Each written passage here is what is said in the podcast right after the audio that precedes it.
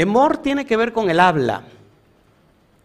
Y vamos a entender desde qué punto dimensional tiene el, poder el habla, que ya lo he hablado constantemente y constantemente una y otra vez la Torah dentro de sus códigos nos vuelve a decir la importancia de la boca.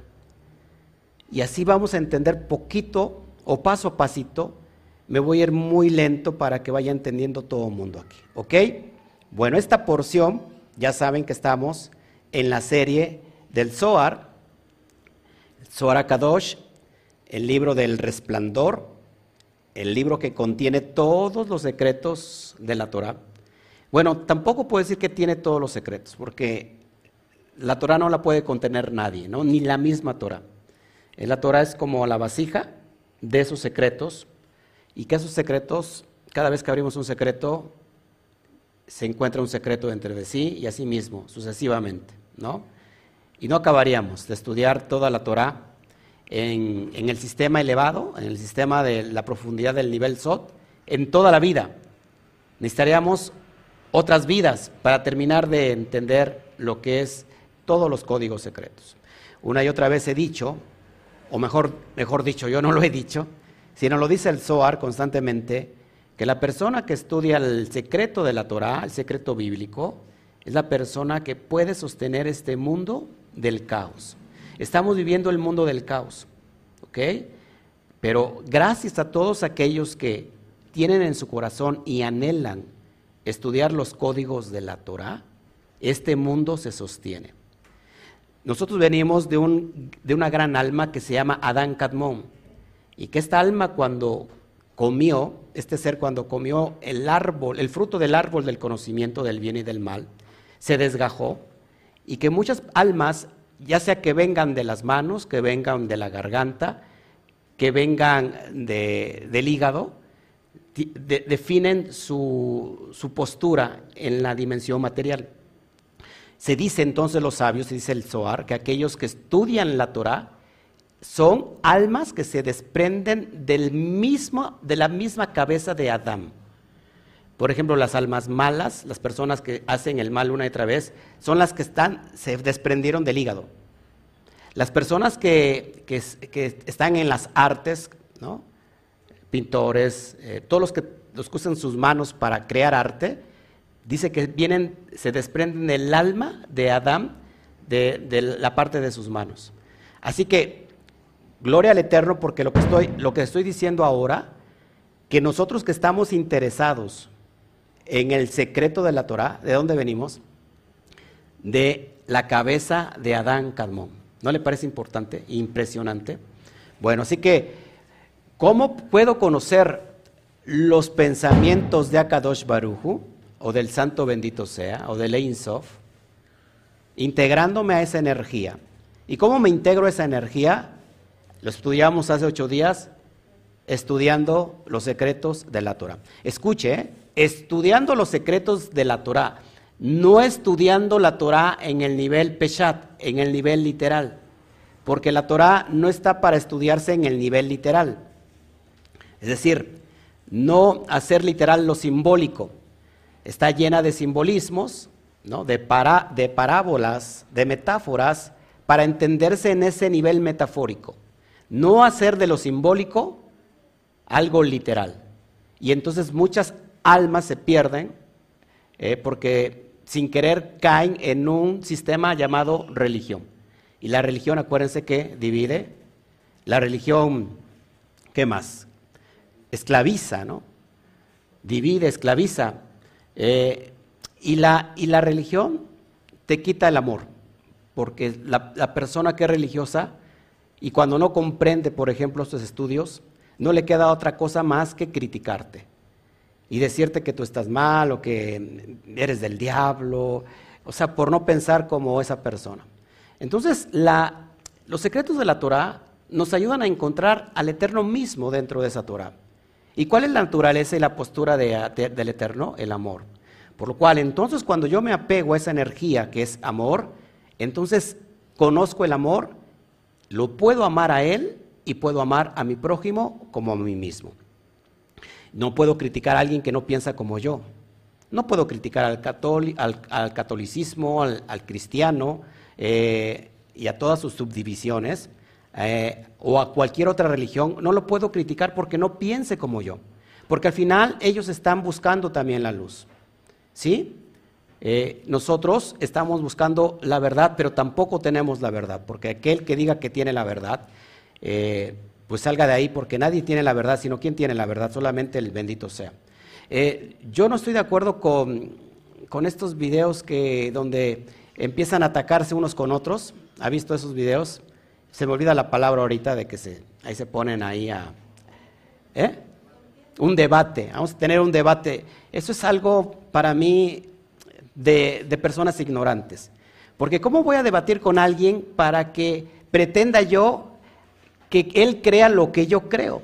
Cuando yo sé que es una identidad separada de mí y que dentro de él tiene un pensamiento incorrecto o, correcto, qué sé yo, a lo mejor mal interpretado del texto de la Torah, pero no puedo discutir con alguien porque eso para mí sería ignorancia. Sí que respeto todos los debates, eh, pero yo no, yo no entro ahí porque eh, aquel que debate sobre la verdad es, es aquel que lleva el estandarte de decir yo tengo la verdad.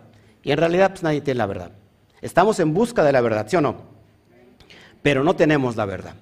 Así que estamos encontrando todos los métodos posibles para integrarnos a esa dimensión que se llama verdad y de eso vamos a hablar hoy.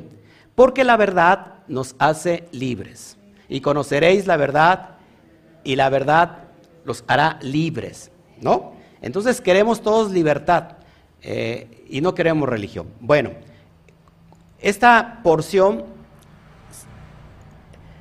es en, la, en el libro, tercer libro de, la Torá, que es Levítico o Baikra, capítulo 21, verso 1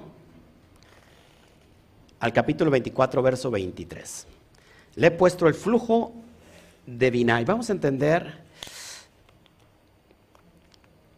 en el mundo, en el mundo espiritual, cómo trasciende el concepto de Vina, no solamente desde los planos universales, es decir, desde el cosmos a esta dimensión terrestre, sino dentro de nosotros mismos, desde la conciencia, que acuérdense, la conciencia no está dentro de nosotros, o sea, no es algo físico la conciencia. La mente no es algo físico, el cerebro sí, pero la mente no, la conciencia no. La conciencia no está atado al mundo físico. los sueños, por ejemplo, usted puede viajar de un lugar a otro en un sueño, puede ir de un país a otro, puede conocer mundos, ¿no? Eh, y es increíble. Así que, ¿cómo esta conciencia puede interactuar con nosotros a través del cerebro y todos sus componentes y reflejarse en todos los órganos corporales? Vamos a estudiar todo eso, ¿qué le parece? Y es lo que, de eso vamos a hablar un poquito de esta, de esta porción. Baruch Hashem. Bueno, ¿qué habla esta porción? Creo que si, si pensamos que la Biblia es un libro pasado de moda y que ya no tiene vigencia en el día de hoy, muchos podrán decir, pues aquí está, esta porción está, es claro con lo que tratan de decir algunos que ya, ya no tiene vigencia la Torah. Porque esta, esta, esta porción habla exclusivamente de todas las generalidades del Cohen, del sacerdote. Y la pregunta, ya no hay Juanín, ya no hay sacerdotes porque ya no hay templo. Entonces, ¿de qué nos sirve escuchar una porción de, para escuchar algo que ya no existe, ya no lo hay.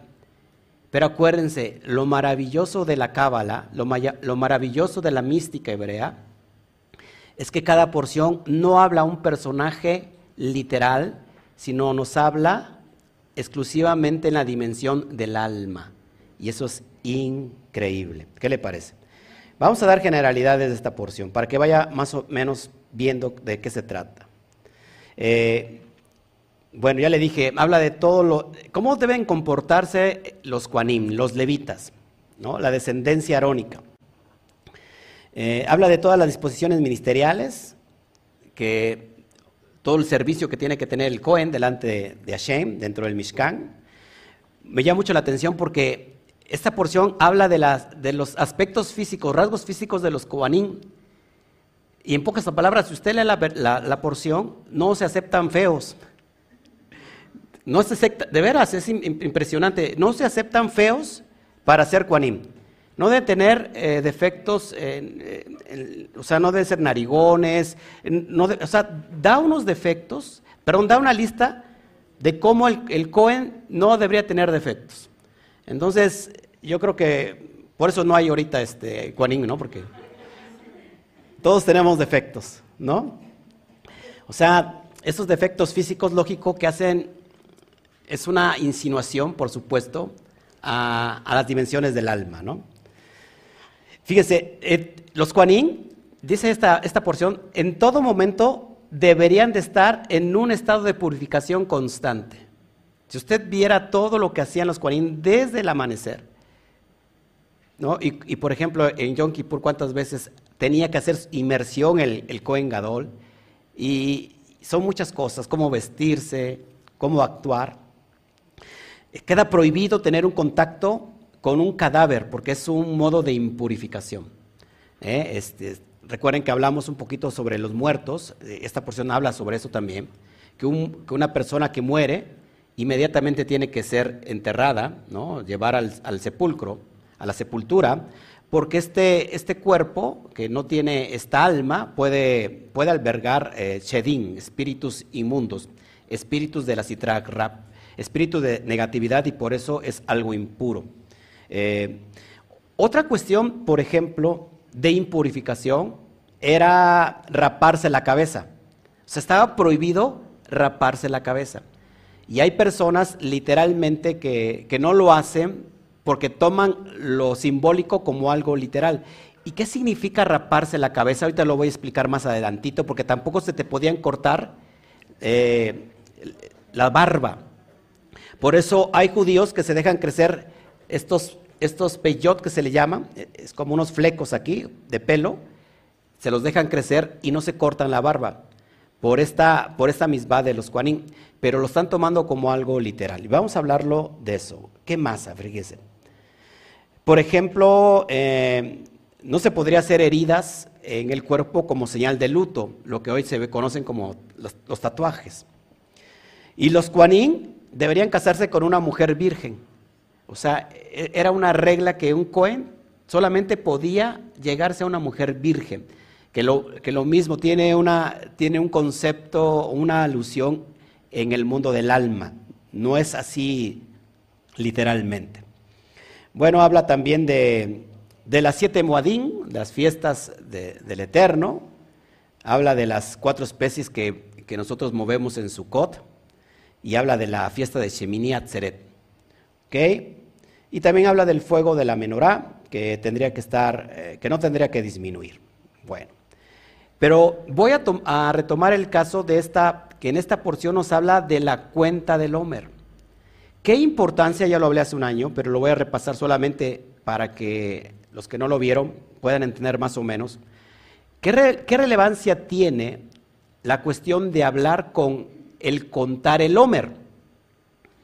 ¿Por qué es necesario contar el Homer? ¿Por qué es necesario decir, hoy son 30, y, 30 bueno, 30 días de la, cuenta, de la cuenta del Homer, que son, no, hoy son 30 días que son 5 semanas de la cuenta del Homer. ¿Por qué cada día tenemos que hacer eh, la oración Baruch atah Adonai Eloheinu melech haolam asher kedishano mi botat al sefirá a Homer? Eh, ¿Por qué tenemos que recitar cada ocaso la cuenta del Homer? Y por qué es importante la cuestión de contar, de hablarlo en el mundo espiritual. Y es lo que vamos a ir entendiendo paso a pasito. ¿Le parece? Bueno, vamos a abrir bocado y, empezamos con el texto. Así inicia esta, esta porción. Adonai dijo a Moshe, dile a los Juanín, hijos de Aarón, y diles que no se contaminen por un muerto en sus pueblos. Ya, y, como ya les mencioné, habla de todos los aspectos de purificación que debería de tener el Cohen Agadol. Por supuesto, si hoy no hay Cohen, ¿para qué estamos leyendo esto? En el nivel del alma, todos somos Kuanin. ¿Quién es el Kuanin del cuerpo? El alma. ¿Ok? Entonces, el alma es el Cohen o el sacerdote del cuerpo, el cual ésta debe tener un servicio. Y este servicio lo hace delante de, de, Dios, delante de Hashem, delante del Santo bendito sea. Y el propósito de purificar, de purificarse, es elevar el plano físico, es elevar el, el plano de la materia a la santidad. Acuérdense que en otras, en, otras creencias negacionales niegan la materia. Y entonces terminan yéndose a vivir en un cerro, en una montaña, ¿no? Eh, los monjes del Tíbet, pues viven en, viven en un claustro, así como los, algunos monjes católicos, sobre todo en el medievo, que negaban la materia. La cábala la mística hebrea no niega la materia. A todo lo contrario, la materia es esencial para la dimensión que estamos nosotros viviendo. La materia, o en este caso el físico, es un carruaje del alma. Por lo cual, la unión entre el alma y el cuerpo es una unidad como de matrimonio, a fin de que eleve su propósito en esta dimensión física. ¿Me va siguiendo? No, nosotros no, nos negamos a la materia, porque la materia es importante, el cuerpo tiene que comer, el, cuerpo tiene que, que, dormir, el cuerpo tiene que vestirse. El cuerpo tiene muchas necesidades. Si yo me niego a la materia, me estoy negando precisamente a esta dimensión eh, que conocemos como física. Y no me puedo negar a lo físico, porque de, todos, de otra manera moriría yo. Entonces, ¿qué hacemos? Integramos la materia como algo importante pero la elevamos al plano del mundo, del mundo espiritual. Entendemos que el alma necesita un vestido y ese vestido es el cuerpo, así como el cuerpo a su vez se viste. ¿Se viste de qué? De ropa. ¿Me va siguiendo? Entonces, es importante esta dimensión material.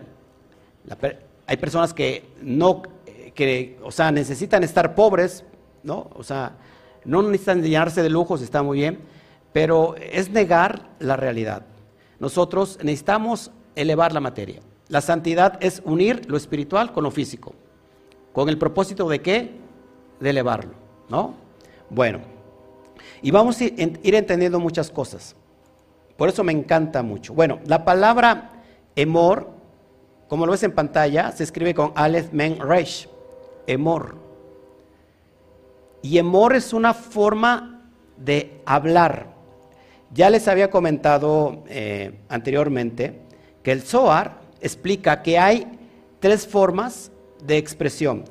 Ledaber, que se refiere al habla simple del día a día, así como hablamos cotidianamente es el verbo ledaber. De ahí se extrae la palabra davar, y davar significa palabra.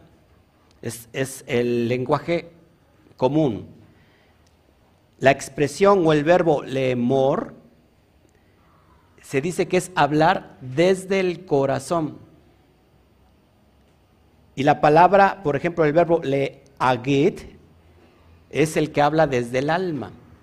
Entonces, muy importante que vayamos entendiendo estos conceptos de cómo o a qué se refiere con esta cuestión de hablar. Así que, emor, que significa hablar, decir, por eso dice, diles a los hijos de Aarón, y está completamente relacionado con la palabra Homer. Si te das cuenta, lo único que cambia en la expresión o en el verbo emor, que significa hablar, con Homer, es la primera letra.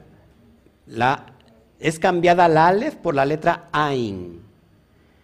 Y pictográficamente la letra Ain es un ojo. Y ese ojo se vuelve un fiscal. Hoy se está usando mucho de moda eh, en, playeras, en, camisas, en pulseras, en colguijes, el ojo. Y muchos dicen es el ojo que todo lo ve. Es el diablo, no se lo pongas. Ese ojo es la letra Ain. Increíblemente la gente sataniza lo que no conoce, ¿no? Entonces, Ain es importante, mira lo que viene. La, por ejemplo, la letra Aleph tiene un valor de, de uno, pero también vale mil. Aleph es uno, Elef es mil. Por eso la, la idea de que para Shen un día es como mil años. De hecho, la letra Aleph representa, si de, esas 22 letras hebreas, la letra Aleph es la que representa a Dios. Ahora, aquí hay algo intrínsecamente poderoso, porque la letra Aleph no solamente vale 1, sino también vale 26, porque está formada por dos yud, yud arriba, yud abajo, y, y hay una, un palito transversal que es la letra Bab, así que si yo sumo 10 más 10 más 6 es igual a 26, y 26 es el valor equivalente a el tetragramatón, es decir, a yud, Hei, Bat.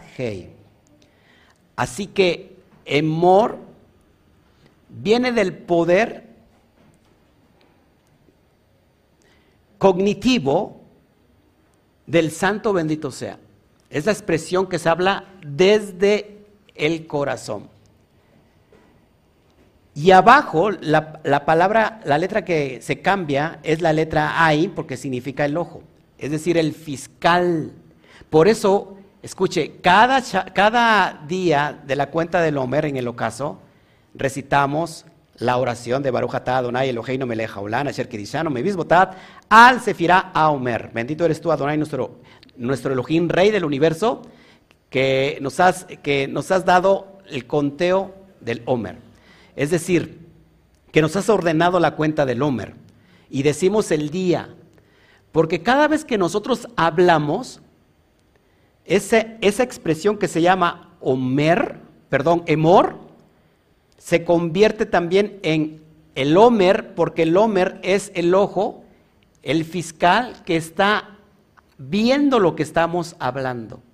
Por eso cada día es como una herramienta, porque estamos, por ejemplo, eh, transitando todas las siete sefirot emocionales y cada día hay un reto.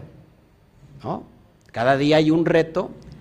Y entonces estamos hablando eso.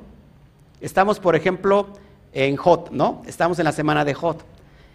Y entonces estamos equilibrando nuestra, nuestro estado emocional de Hot, que significa nobleza, humildad. Y hablamos eso. Y hay un ojo que nos está fiscalizando si lo que estamos diciendo es verdad o es falso. Y normalmente te vas a encontrar con problemas para que puedas exponer tu verdadera humildad. Es decir, en la semana de humildad te vas a encontrar con muchos choques, con personas que te van a querer sacar de quicio. Agradeceles, porque ahí vas a aprovechar a poder equilibrarte. ¿Me va siguiendo aquí? Ahora, fíjese la importancia, yo lo enseñaba hace 15 días, que el santo bendito sea creó la tierra y todo el mundo visible con solo 10 expresiones. Con solo 10 expresiones, usando, por supuesto, las vasijas que son las letras hebreas, creó todo lo que conocemos como el mundo visible, es decir, el mundo creacional, el mundo de la creación. Cuando él dijo, va, Bayomer Elohim, y dijo Dios, va a por ejemplo, el primer día, la primera expresión aparece creando la luz. Va a Elohim, Yehior, Beyehior. Y dijo Dios, sea la luz, y fue la luz. Ahora, increíblemente, dentro del verbo Bayomer se encuentra la palabra que estamos estudiando que es emor. Bayomer, ahí está la palabra Aleph Men Resh. Bayomer Elohim. Entonces, esto queda claramente ligado a la cuenta del Homer. Acuérdense que el Homer es una misma, es una ordenanza que está dentro de esta, de esta parasha. Así que la expresión de hablar, emor, con el Homer es una conexión especial entre ellas. ¿Ok? Acuérdense que el que Yud Hei o el Alep también se puede, se puede decir como aluf. ¿Y qué significa aluf? Jefe, líder, maestro. ¿Por qué? Porque Hashem es el Dios, el maestro del universo. Y ella, y Ain, Ain es el ojo de que donde podemos experimentar el mundo físico. ¿Ok? Ahora es muy importante sobre el conteo, porque voy a hablar del número 33 que tiene que ver con Lac Baumer. Ya, ya expliqué Lac Baumer, pero de todos modos, si quiero, ahorita lo hablo. ¿Ok? Bueno. Usted le puede tomar después captura de pantalla, no hay ningún problema. Bueno, vamos a hablar de que esta expresión de 10 expresiones, ¿cuántas expresiones fueron? 10. 10 Bayomer Elohim en el relato de la creación de Bereshit. Usando 22 palabras, o 22 letras, perdón, que son el alefato hebreo, me da resultados y sumo 22 más las 10 expresiones, me da igual a 32. Es decir, que hay 32 caminos en la creación, por lo cual el Eterno creó todo lo que es materia, lo que es el mundo físico. Pero también hay 32 senderos de sabiduría que conectan directamente a Jotma.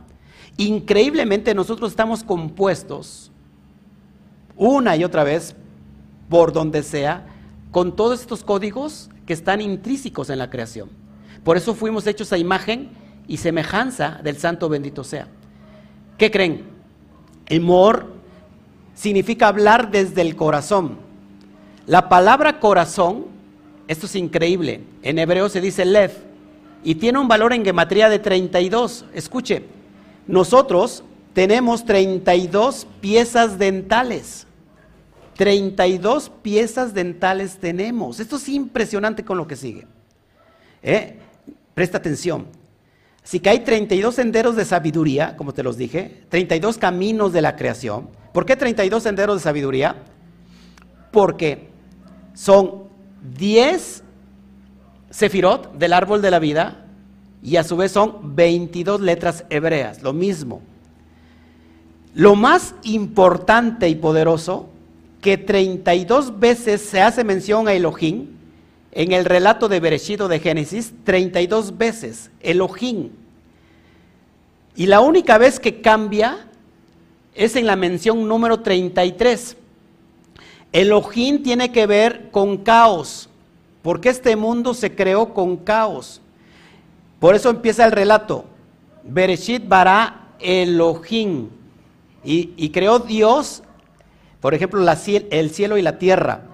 Ahora, los dientes, ¿para qué sirven los dientes? Para triturar, para masticar, para destruir. Y tiene que ver con Elohim. De hecho, el Elohim tiene un valor en gematría de 86. Pero la palabra hebrea para naturaleza, atepa, como es la naturaleza destructible per se, entonces, naturaleza también vale 86. Escuche que esto es bien importante. Así que tenemos 32 piezas dentales que se conectan con los 32 senderos de sabiduría. Ahora usted dígame, ¿qué tiene que ver la boca con la sabiduría? ¿Y por qué está conectada al corazón? Usted comprenderá cuando Jesús o Yeshua dijo, de la abundancia del corazón habla la boca. Esto es increíble, amados, porque de lo que esté lleno nuestro corazón, estaremos hablando constantemente. Y cuando estamos hablando constantemente de lo que está lleno nuestro corazón, y por supuesto, si no tenemos la sabiduría, no nos conectamos a la sabiduría, ¿de qué vamos a hablar si no hablamos de sabiduría? de cosas triviales, negativas. Por lo cual hay un fiscal que nos está siguiendo y todo lo que hablamos se embaraza nuestra atmósfera y si hablamos de negatividad, ¿qué vamos a recibir? Negatividad. Hablamos de enfermedad, recibimos enfermedad. Hablamos de muerte, recibimos muerte. ¿Ok? Por eso es muy importante conectar todo esto. Ahora fíjese, si tenemos 32 piezas dentales y es en referencia a las 32 veces donde aparece la palabra Elohim, en referencia a Dios, pero la número 33, es decir, la número 33 que se menciona, ya no es Elohim, sino ahora es Yud Hei Bat Hei. Increíble lo que sigue porque 33 tiene que ver con la lengua. O sea, si las 32 piezas dentales es Elohim, la lengua es Yud Hei Bat Hei. Por eso nos aclara mucho el proverbio o Misley cuando dice 18:21 porque en la lengua está el poder de la vida y de la muerte. Es increíble que normalmente nosotros lo que estamos hablando es constantemente muerte, enfermedad, tristeza, caos. ¿Y qué, y qué recibimos? Caos. Ahora lo que sigue es muy relevante. No sé por qué están echando cohetes. Bueno, wow. 33 si estamos hablando de la cuenta del Homer, la cuenta del Homer se parte en dos. Hay un parteaguas en el conteo de la cuenta del Homer. ¿Cuántos días son? En total son siete semanas que son 49 días más uno, que es la entrega del Torah, son 50 días. Ahora, si partimos, si queremos dividir esos 50 en dos, tendríamos que ser 32 y 17, para que quede el número 33 en medio. Y 33 es el día de Lag Baumer. Y Lag Baumer, para que me vaya entendiendo qué es, ya lo he explicado. ¿Se acuerdan qué pasó en Lag Baumer? Bueno, todos los estudiantes de Rabbi Shimon Bar Yochai, fíjense, tenía 12 mil pares de alumnos y que todos murieron en un lapso entre el Pesach y Shavuot, es decir, entre la cuenta del Homer empezaron a morir 12 mil pares de alumnos de Rabí Akiva. ¿Cuántos alumnos son? 24 mil alumnos empezaron a, morir en la cuenta del Homer. ¿Cuándo paró la mortandad? El día 33. Ahora, también Shimon Bar Yochai, en un día 33 de la cuenta del Homer, murió y abrió el legado de los códigos que hoy conocemos como el Zohar Akadosh. Es decir, que cuando Rabbi Shimon muere en Lag Baumer, en el día 33 de la cuenta del Homer, se expande la luz de lo que hoy estamos estudiando como el Zohar. Por eso en Israel, el día 33 de la cuenta del Homer, los niños prenden fogatas grandísimos en todo Israel en referencia a Lag Baumer.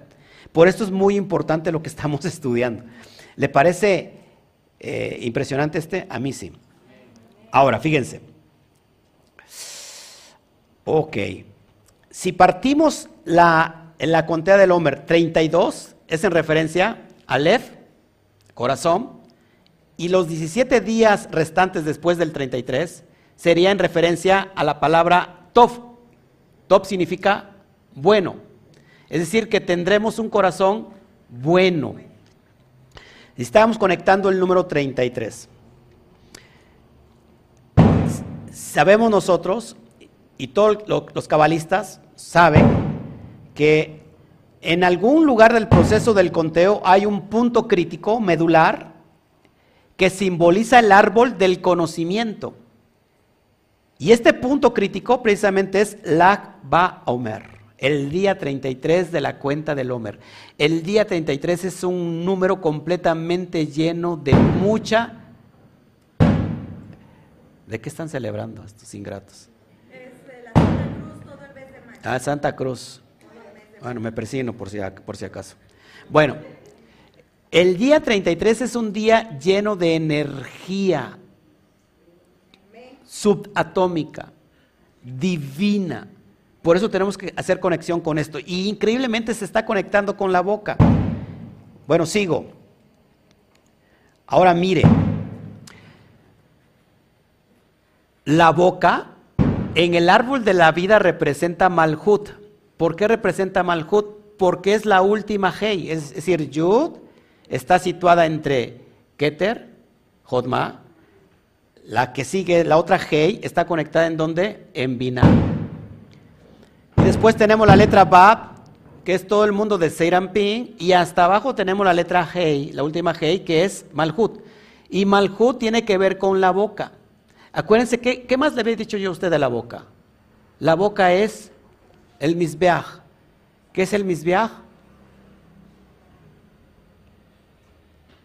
El altar donde se quemaba la ofrenda olá. El altar donde sube el olor grato cuando se quemaba, se quemaba todo el animal, toda la vaca. Se quemaba todo y era, era ofrenda de olor grato que subía a la presencia de Akadosh Barujo. Sí que la boca es el altar y representa Malhut. Mire la importancia de la boca. Solamente que en la boca tenemos toda la sabiduría posible, porque podemos crear vida o podemos crear muerte. Por eso dice el texto de la Torah que, nos, que nosotros fuimos hechos a imagen y semejanza de Dios. ¿Ok? Imagen, alma, semejanza, cuerpo. Luz, vasija. La letra G, para muchos cabalistas, el número 5 es un número de protección. ¿Ha visto esto? A ver, voy a ponerme aquí en pantalla. ¿Ha visto esto?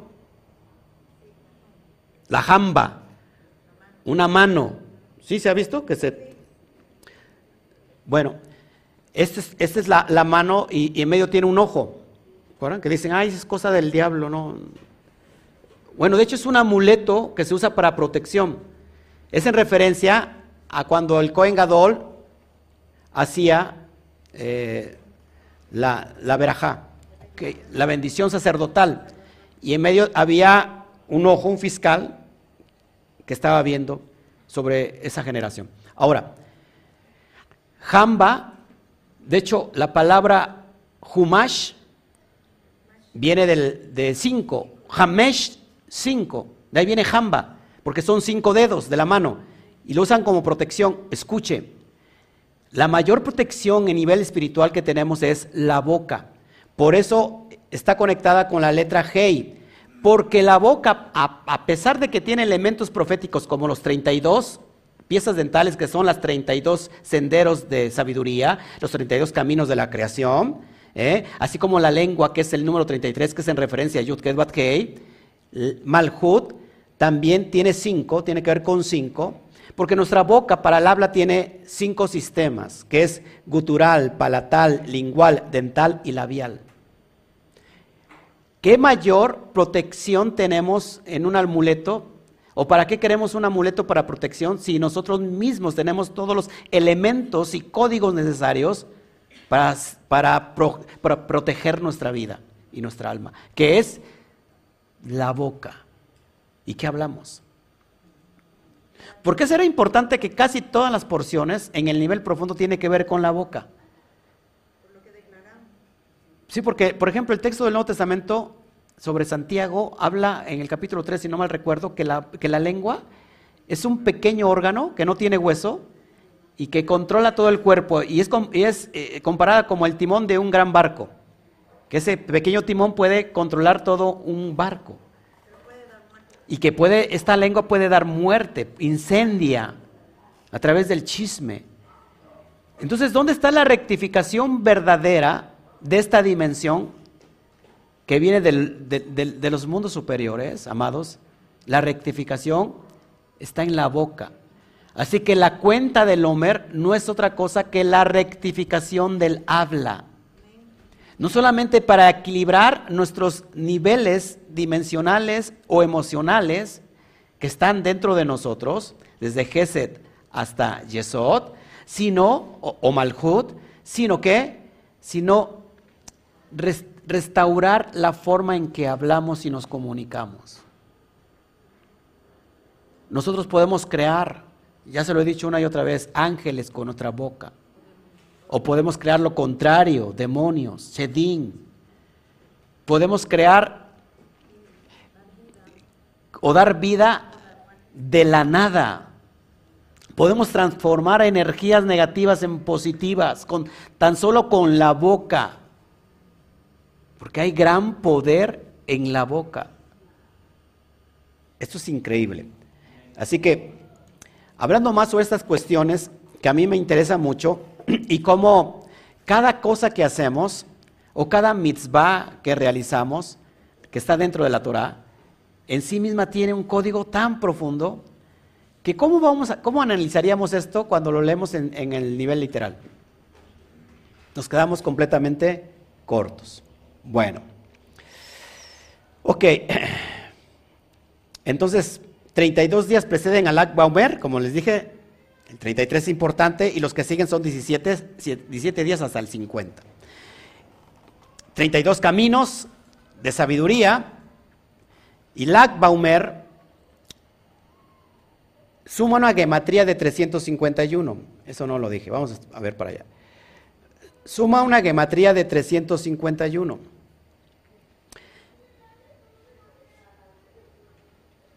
Y 351 es el número triangular de 26. Volvemos otra vez donde 26 es equivalente al nombre de Yud, Hei, Bat, Hei. ¿No le parece esto increíble? A mí, siempre digo lo mismo, a mí sí. Entonces, ¿qué es lo que tenemos que hacer, amados hermanos? Rectificar el discurso. De nada sirve recitar el rezo de la cuenta del Homer y decir, hoy no se me vaya a pasar, no se me vaya a pasar contar el día. Tengo que estar pendiente porque si no ya de nada sirve contar. Si lo que yo estoy hablando hago todo lo contrario en mi vida. Si experimento todo lo contrario de lo que yo hablo. Para acá decir, hoy estamos en Jod y estamos en, por ejemplo, Tiferet de Jod. Armonía en la humildad. Y recito y al otro día de la mañana soy el más pedante que pueda existir en sobre la tierra. ¿De qué, de qué sirve? Tenemos que rectificar nuestro discurso, ¿ok? Si el, el 36 o el, o el número 33 es el componente central de la lengua, cuidemos nuestra lengua. Entonces, cuando terminamos del conteo del Homer, ¿Qué es, es la gavilla? ¿Qué significa Homer? Pues ya lo dije, gavilla. Gavilla, como dijeran los argentinos, gavilla. ¿Y qué, qué gavilla se presenta en la cuenta del Homer? Cebada. Y la cebada es en referencia a la comida de los animales. Y en el último día se presenta la, la gavilla del trigo, que es en referencia a la comida del hombre. Es decir, que vamos de un estado animal a un estado de perfección, de pureza, de un estado de impureza a un estado de pureza, de tu jara. Entonces, ¿va bien hasta aquí? Entonces, Homer es la purificación del habla. Aprendamos a hablar bien. Queremos impactar nuestra vida trayendo bendición, pero si no podemos hablar bien al mundo cósmico, ¿qué vamos a traer a nuestra vida? Vamos a traer puro caos. Fíjate cómo hablas. Fíjense, según el Zohar, Pesa fue la redención del habla, lo que estábamos hablando ahorita. Y según el Arizal, de santa memoria, la generación de Moisés, de Moshe, fue la generación del conocimiento, que ahorita se lo voy a explicar. Y para eso me voy a más códigos. Yo sé que usted quiere más códigos. A ver, yo soy como el Chente Fernández, que en paz descanse. Mientras más diga amén, jejeje, yo estaré dando más códigos. No, pues usted no dice ni amén. Ok. A ver, ¿qué, ¿qué más les voy a traer aquí?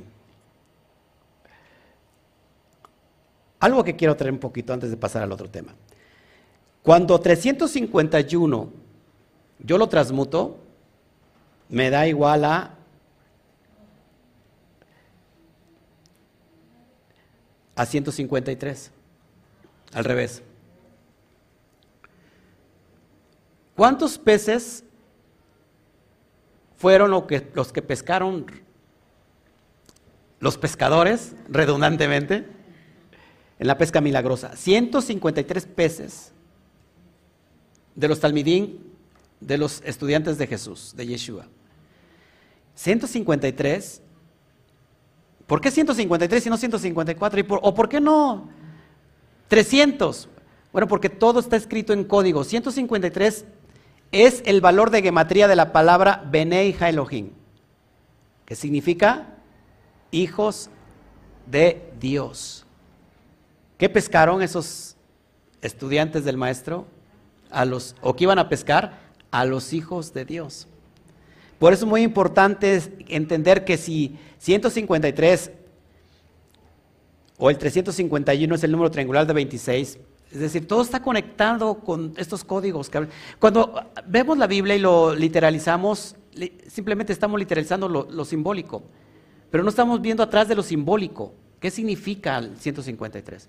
Así que, amados, por la boca, dice que por la boca muere el pez. Pero entonces por la boca se conoce al Hijo. ¿Quién es el Hijo? Aquel que sabe hablar bien. ¿Cómo vamos a, hacer, cómo nos vamos a mostrar de ahora en adelante? Nos vamos a mostrar como alguien que habla bien en el mundo cósmico, en el mundo celestial. Tenemos ejemplo porque dice el texto, porque tenemos un Dios que le habla las cosas que no son como si fueran. Y cuando, se, y cuando lo dice ya es. Sea la luz, no había luz. Y fue la luz. Y somos hechos a imagen y semejanza. Y tenemos en, el, en, el, en la boca tenemos, se lo mostré hace un ratito, en la boca tenemos el, las tres letras madres, como yo lo explicaba eh, anteriormente. A ver, déjeme ver. Como lo explicaba anteriormente, tenemos en la boca los tres elementos con que se crea lo visible, que es fuego, aire y agua. Cuando el Eterno dijo, sea la luz, usó estas letras madres hebreas para crear como herramienta poderoso el mundo visible. Increíblemente nosotros tenemos esos tres elementos dentro de nosotros en el solo Bao. Nuestra palabra, el Bao contiene saliva, que es agua, contiene calor, que es fuego, y contiene aire por la caja torácica. Pero ¿qué estamos hablando? Estamos hablando pestes, maldiciones, enfermedad, muerte. Ya me llevó el tren o la que me trajo. O sea, cada expresión, yo les digo que el subconsciente no consciente, cuando hablamos de forma irónica o cuando hablamos de forma eh, de broma, el subconsciente no consiente bromas. Si usted dice, ay, me voy a morir de calor, al subconsciente le está ordenando que usted se muera precisamente de calor y va a terminar sofocado de calor. El subconsciente, y usted lo dijo, pero lo dije de broma. Pues sí, pero el subconsciente no consiente bromas. Ni el mundo cósmico. ¿Me entendió? Pues hay que aprender a hablar bien. Y la cuenta del Homer no solamente son 50 días, sino son siempre 365 días al año. Y lo que dure es hay que aprender a hablar bien. Bueno, ya me estoy, ya me estoy este, apasionando de más. Seguimos con lo que sigue. Ahora sí seguimos con lo que sigue. Continuamos con lo que sigue. ¿Quiere más? Hablar, hablar de, la anatomía humana me encanta. Me encanta hablar de la anatomía. Fíjense, vamos a hablar, hablar sobre la columna vertebral. ¿Qué tiene que ver 32, 33? ¿Qué tiene que ver con esto? O sea, ¿qué tiene que ver con nosotros? Pues todo. Miren, tenemos 36 huesos totales en la columna vertebral. ¿Sabe eso? Curiosamente, el día 33 es un día increíble. De hecho, los chakras, ¿ha usted escuchado de los chakras? son siete y cinco están posicionados en la columna vertebral. ¿Ha escuchado de la, de la kundalini? ¿Sí o no? De una serpiente que desciende sobre la columna para las que personas sean sanas. Que lógico, visto desde el punto literal, esto es completamente diabólico y satánico, dirían algunos. Pero en realidad no es otra cosa que se desprende el alma nefesh. El cerebro está dividido al menos en tres partes. Lo que es el cerebro reptiliano, el cerebro emocional y la parte de hasta arriba es el cerebro racional, donde están los instintos, emociones y pensamiento. Entonces, amados hermanos, la columna tiene 33 huesos. ¿Quieres saber más sobre la columna? Fíjense, correspondiente a los 32 días, o los 32 días correspondientes al árbol de la vida y sus fragmentos particularizados, es decir, 10 sefirot y 22 letras hebreas. Se, me, se me lengua la traba. Nuestra propia columna está indicando el árbol de la vida. ¿Ok? Tenemos 22 pares de cromosomas numerados que se conocen como autosomas, ya los habíamos estudiado, y que el número 33 define el sexo. Increíble. Hay 33 vértebras en la columna vertebral, es decir, el coxis, que es el número 33, se le conoce como el hueso llamado luz, el hueso luz. ¿Había escuchado de eso? Por eso los judíos están, o sí, no se crema el cuerpo porque el, hueso luz no, no puede desaparecer porque según la sabiduría eh, rabínica es el hueso por donde los muertos van a resucitar, el coxis. Y también es la referencia al día 33 del Lag Baumer. Acuérdense que el 33 está lleno de energía y tiene que ver con la luz. Es decir, cuando Rabí Shimon Bar Yochai, el Rashbi, muere, abre estos códigos de luz a toda la humanidad.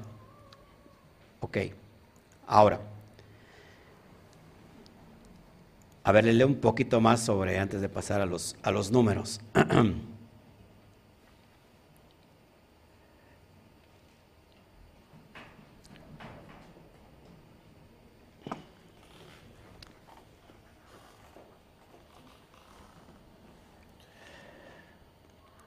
Bueno, les digo lo que sigue. Columna vertebral en hebreo tiene un valor en gematría de 634. ¿Ok?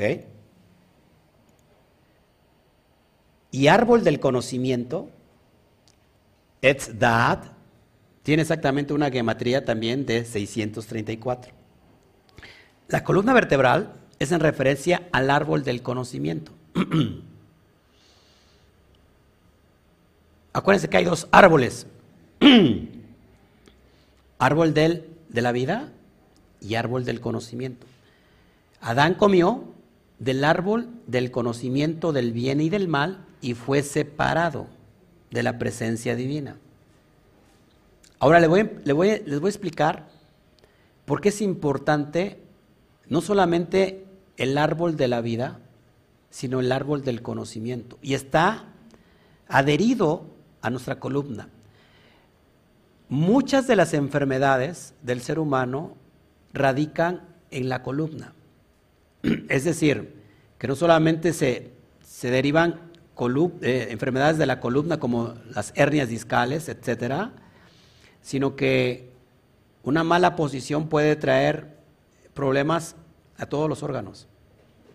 Esto me, me lo ha revelado la dimensión de la luz a través de la experiencia. He ministrado a muchas personas a través de la columna y he visto grandes milagros. Ahora, lo que cuentan los sabios es que la base con que la columna tiene contacto con, con el cerebro es con el cerebelo el cerebelo, acuérdense que una cosa es el hemisferio derecho y el izquierdo, y el cerebelo es como el cerebro pequeño, el cerebro chiquito. Es donde hace conexión directa con la glándula pineal. Y que eso conocemos como el. ¿Ok?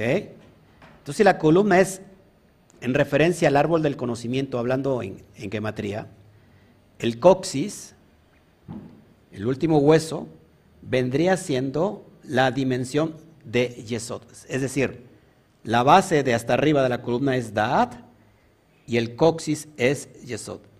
Es decir, la, la mente, la idea se cristaliza hasta en Yesod. Lo voy a explicar paso a paso, a ver si me, me puede entender a través de esta gráfica.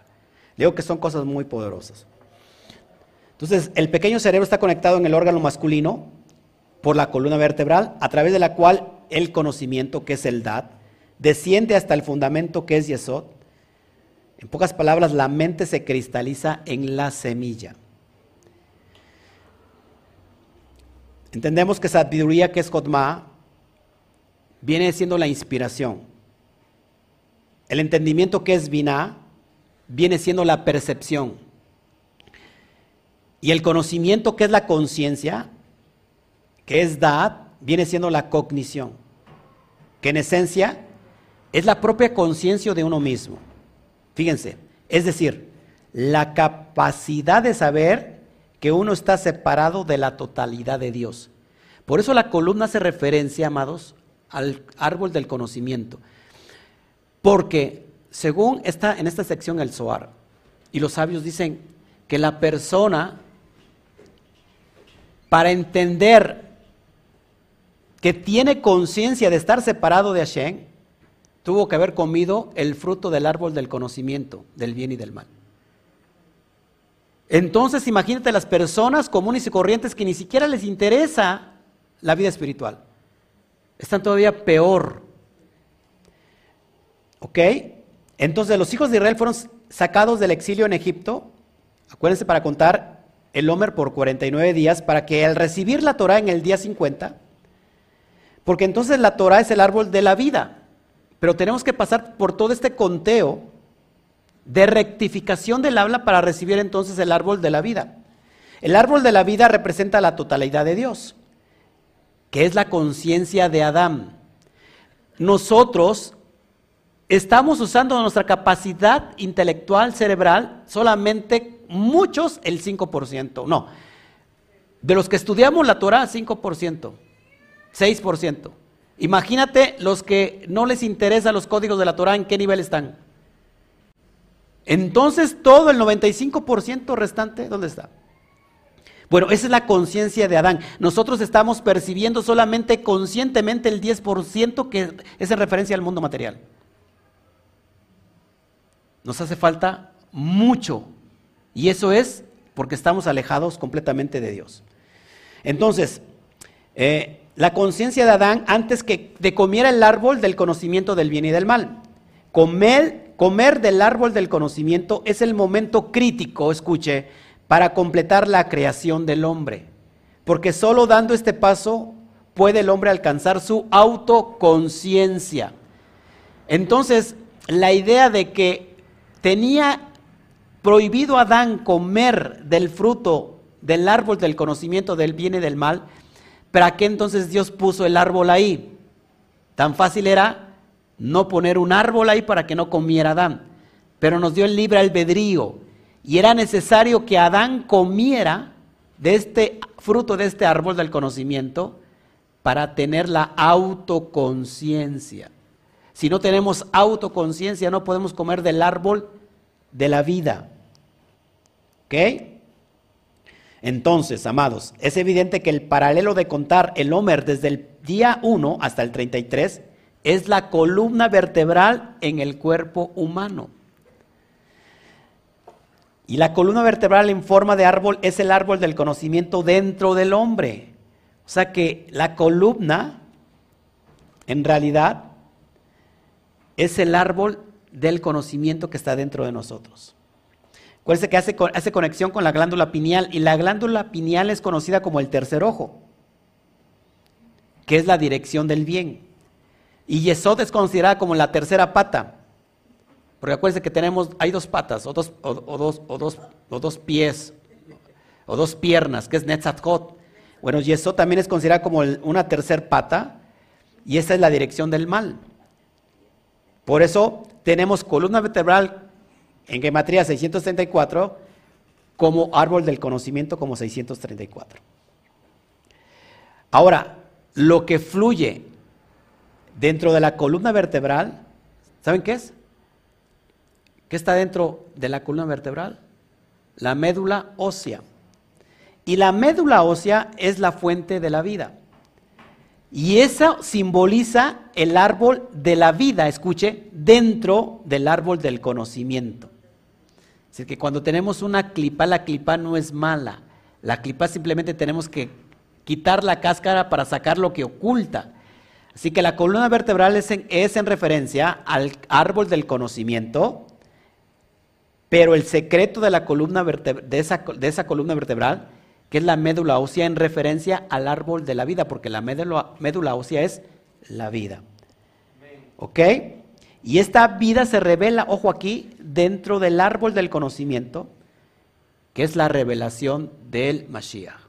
Es decir, la conciencia del Mashiach que está dentro de nosotros, permeando cuando la unidad de Abba e Ima, de padre y madre, se une, es decir, es decir eh, sabiduría y entendimiento, se crea el conocimiento, el dad, la autoconciencia. ¿Le parece estupendo esto?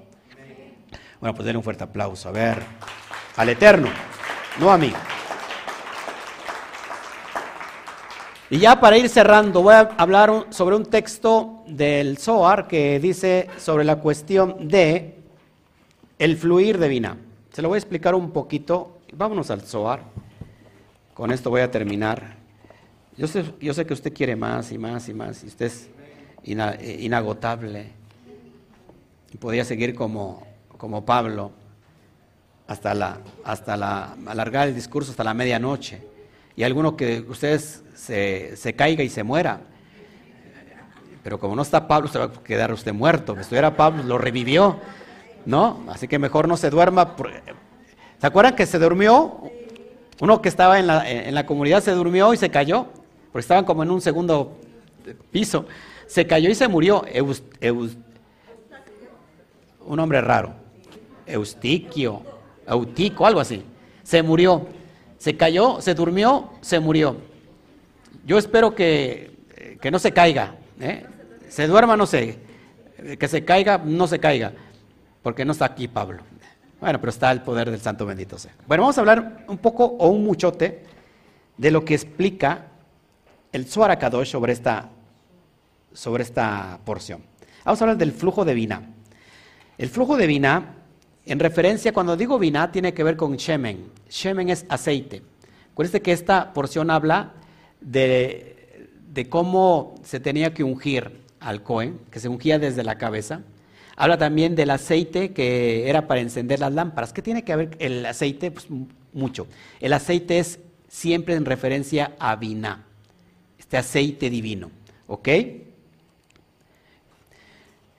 El aceite, si usted lo mezcla con agua, ¿qué pasa? Se separa. Se, separa, pero ¿qué más hace? ¿Se hunde o se eleva? Se eleva. Porque el aceite tiene que ver con la sustancia elevada que es la conciencia Mashiach, que va en contra de la conciencia cauterizada que es la muerte. Es decir, la conciencia de este mundo físico es muerte y la conciencia elevada tiene que ver con vida. Por eso el aceite está relacionado con algo elevado. Por eso nosotros ungimos a través del, aceite de oliva. Aceite de oliva es en referencia a Israel y Israel es una conciencia, acuérdense.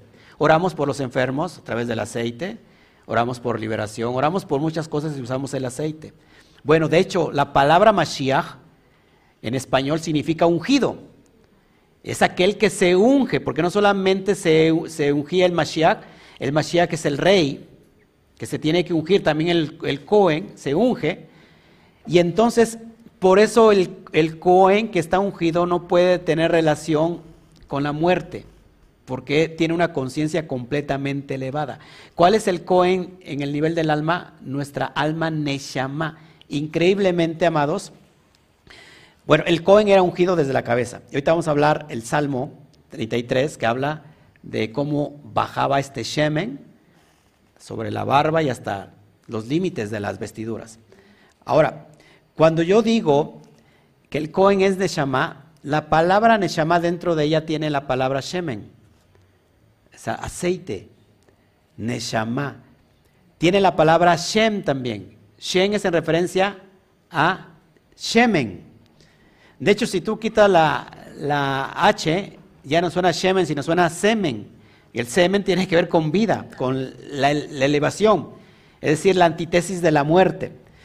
Y también Shemen es la palabra Shmona o Shemini, que tiene que ver con ocho. Shmona, ocho, Shemini, octavo. Esto es increíble. Bueno, les voy a leer un poquito sobre lo que dice el Zohar Kadosh. Con esto termino. Vamos a explicar un poquito lo que es el flujo de Binah. Binah, acuérdense, es el hemisferio izquierdo y tiene que ver con el aspecto más femenino.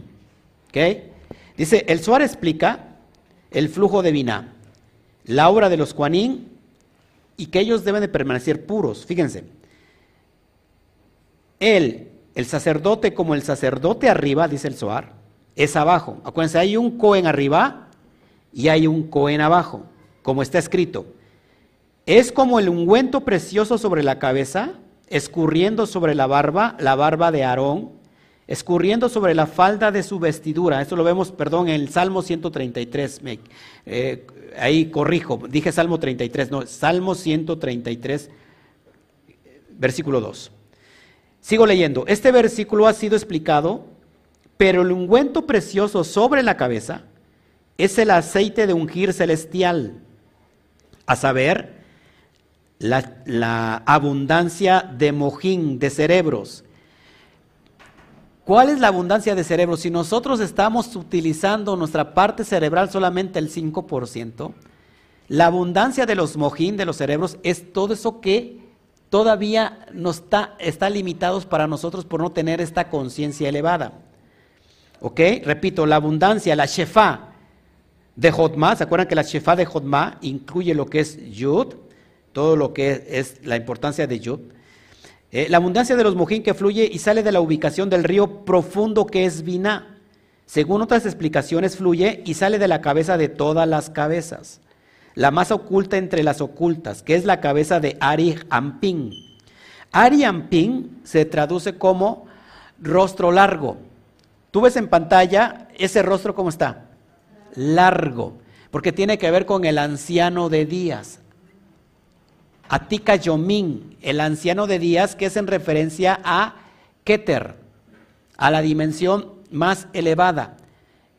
Por eso que es importante que este aceite en el Cohen hacía que elevaba su conciencia de tal manera y a tal grado que por medio de él era posible la canalización de toda la bendición al pueblo. Es decir, él era un medio por el cual transitaba la energía de bendición de, Dios a través de todo Israel.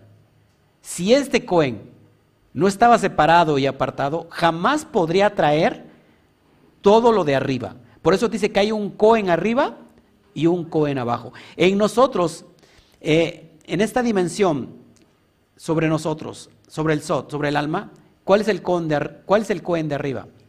El Atija Yomín, es decir, el anciano de días, que nos quiere llenar de esta dimensión de los mojín para que este, este Cohen de abajo, ¿quién es el Cohen de abajo en nosotros? La Neshama, pueda ser un canal para insuflar o repartir todos los beneficios de la, de la Shefa de Jodma. Es decir, a las demás dimensiones del alma, que es Nefesh Rúa, es decir, lo emocional, lo físico. ¿Se da cuenta? La importancia. Así como el Cohen si no estaba preparado y no estabas apartado, no podía recibir entonces el pueblo de Israel ninguna bendición. Era responsabilidad del Cohen traer la bendición a todo Israel. Así lo mismo, es la responsabilidad de este de esta alma dentro de nosotros, Neshama, traer toda la bendición a nuestro estado físico. Es increíble que, usted parece que le estoy hablando de, de cuento de vaqueros, no se cree usted nada. ¿Ok? Según otra explicación, fluye y sale de la cabeza de todas las cabezas, la más oculta entre las ocultas. ¿Cuál será la, cabeza de todas las cabezas? La más oculta de todas las ocultas. Pues la cabeza de, Adad Kadmon, es decir, el hombre primordial, es decir, el Keter, el cual es Ariampin. El versículo nos enseña que es como el ungüento precioso que está sobre la cabeza.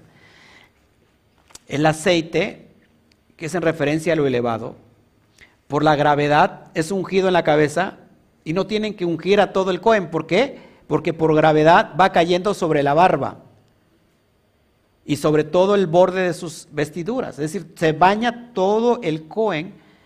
Es en referencia de cómo llega esta chefá de Jodma, esta abundancia de bendición, que está sobre la cabeza y que va a beneficiar a todo el cuerpo que es Israel. Por eso es importante que dentro de cada hogar también haya un Cohen no una Coan. Que haya un sacerdote, no una sacerdota. Porque muchas veces el Cohen, que es el varón en la casa, lo tienen como la hembra. Y la hembra está funcionando como macho. Y está al revés volteado. Es decir, hay un cortocircuito, porque en pocas palabras el hombre, que tiene que ser el hombre, es el Superman. Y la mujer es la machorra. En el, estoy hablando en el nivel de cómo deben de ser los roles, porque son trazos divinos, niveles divinos de arriba. Como hay un Cohen abajo, hay un Cohen arriba. Como hay un diseño abajo, hay un diseño arriba. Y como es arriba, es abajo. Entonces, si yo estoy volteando el diseño, no estoy recibiendo todo lo que está arriba que me va a llegar. ¿Me voy explicando? Acá los supermanes como que ya hasta abrieron los ojos, dijeron, ay, ya me está ayudando aquí, pastor. Amén. Por eso en casa soy el que tiene la última palabra. Sí, mi amor. ¿Me va siguiendo aquí? Ok. Dice, está escurriendo sobre la barba. La barba preciosa de Ariampín, como ha sido explicado. La barba de Aarón se refiere al sumo sacerdote celestial, a saber, la barba de Seirampín. En el secreto de Geset de Seirampín, esto ya, ha sido explicado, dice, este ungüento a saber, la abundancia, la chefa de Ariampín, está escurriendo sobre la falta de su vestidura de Seirampín. Es decir, es conectado los mundos superiores con los mundos eh, de abajo. Es decir, el mundo de la parapsicología, del el mundo de la metafísica, conectado al mundo de la psicología. ¿Para qué? para venir a impregnar a todo el cuerpo. Nosotros normalmente no pasamos del mundo de la psicología, que es el mundo de Yetzirah. Nos cuesta mucho trabajo ir al mundo de Briah. Ya no te digo de ir al mundo de Atzilut. ¿Sí me explico? Lo que te está enseñando el Zohar Kadosh es cómo integrar todo ese pensamiento del ser divino para que sea un pensamiento contigo a fin de que encuentres todos los elementos posibles para tener éxito en esta dimensión, llamada eh, física. No realidad, porque en realidad no es una realidad, sino que realidad es una irrealidad. Que nosotros estamos creando estas realidades a través de nuestra mente, que no ha sido rectificada, pero que nosotros tenemos la capacidad de crear nuevas realidades. Irrumpir en la irrealidad para traer nuestra realidad pero nos cuesta mucho trabajo porque entonces no conectamos. Y lo que te estoy tratando de enseñar es cómo conectar no solamente con el mundo de Yetzirah, sino con el mundo de Ebria. ¿Qué es el mundo de Ebria? El mundo de la creación. Es como la idea. La idea viene de Atzilut. Después la idea se va empezando a formar, es decir, está sacando los planos de cómo, el bosquejo de cómo traerlo ¿Cómo manifestarlo? Es mundo de Bria. Yetzirah empiezas ya a, traer todos los elementos. Y por último es el mundo de Asia, de la acción, cuando lo vemos como una realidad. Pero fallamos muchas veces, porque alguien más nos ha materializado una realidad que nosotros no pedimos. ¿Me explico? Sigo leyendo, ya casi voy a terminar. Me faltan 155 hojas. Dice, porque fluye y baja los seres inferiores sobre la vestidura de Serempín De manera que el Cohen Gadol abajo atrae y es coronado por el aceite de ungir abajo. Él corresponde al sumo sacerdote celestial, Gesed de Seiramping. Pocas palabras, amados. Cuando el Cohen es completamente elevado, acuérdense que Aarón, ¿dónde está? ¿En qué pierna está? En la pierna eh, izquierda, que es Hot, pero cuando es rectificado está en la, dimensión de Atzilut, que es eh, la Jotma. Esto es importante. Y esta, esta dimensión de Gesed, de bendición, baja hasta el, así que hasta el, hasta el mundo físico y nos beneficiamos. Por eso nuestro Cohen, que es el alma, tiene que ser un trabajo perfecto. El Cohen no se contamina. El Naneshama no se contamina. El nombre, nuestro nombre es importante porque en hebreo nombre es Shem. Y la palabra Neshama, que significa aliento, ¿no? vida, adentro, dentro de esta, de esta palabra Neshama, hay la palabra Shin, Men, que es Shem. Que el nombre es muy importante, amados. Muy importante.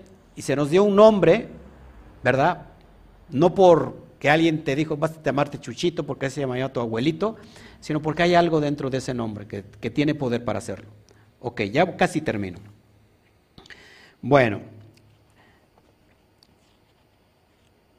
A ver, déjame... Okay, creo que es todo lo que traigo.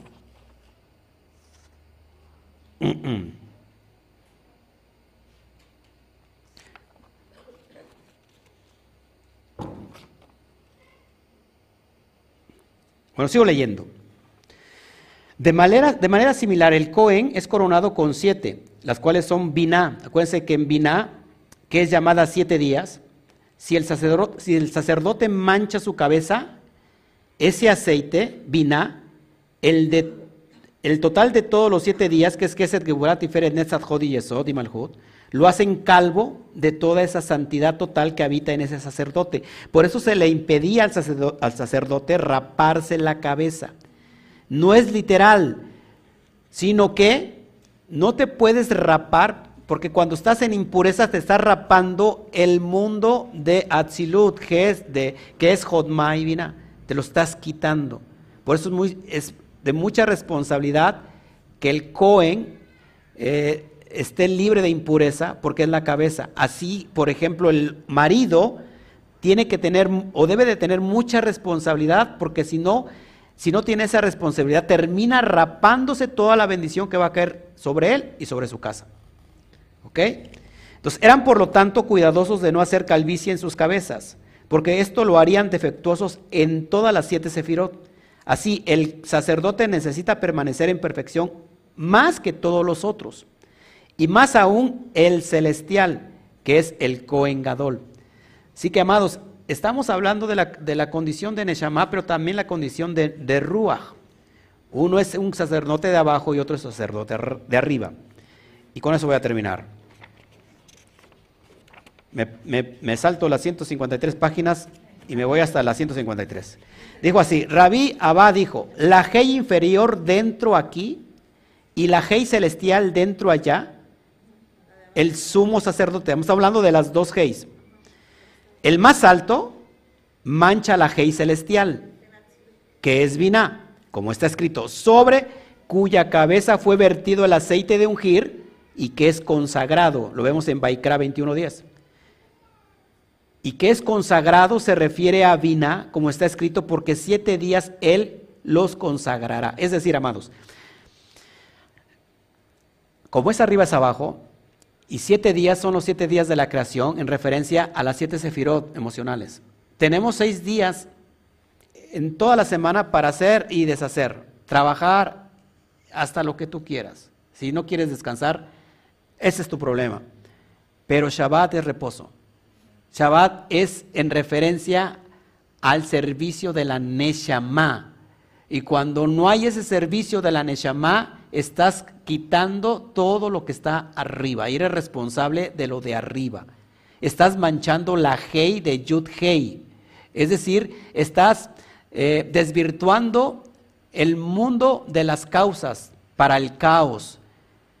Cuando no somos responsables, nos vamos al mundo de las causas que es Yud Hei. ¿Me va siguiendo aquí? ¿De qué está, de qué está embarazada la Hei?